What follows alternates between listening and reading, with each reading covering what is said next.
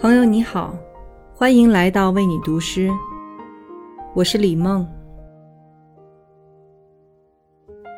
时间似乎是生命里一种奇妙的存在，它决定了某些人的出场顺序，可能会与他相识，也可能就此错过。真正的时间，其实即使在钟表的刻度之外。今晚，我想与您分享一首诗人江听的十四行诗。我们总是需要时间。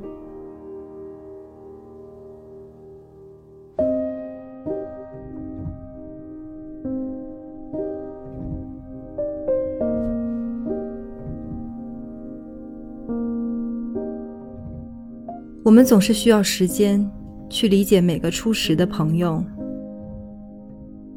从台阶走下，停留在底层，驱散那里的一阵雾气。步行回家，路边的窗户敞开，那么多的生活供我们取悦。可是有一种人被遗漏，到处游移，访问所有沉默的人。一天前所未有的漫长。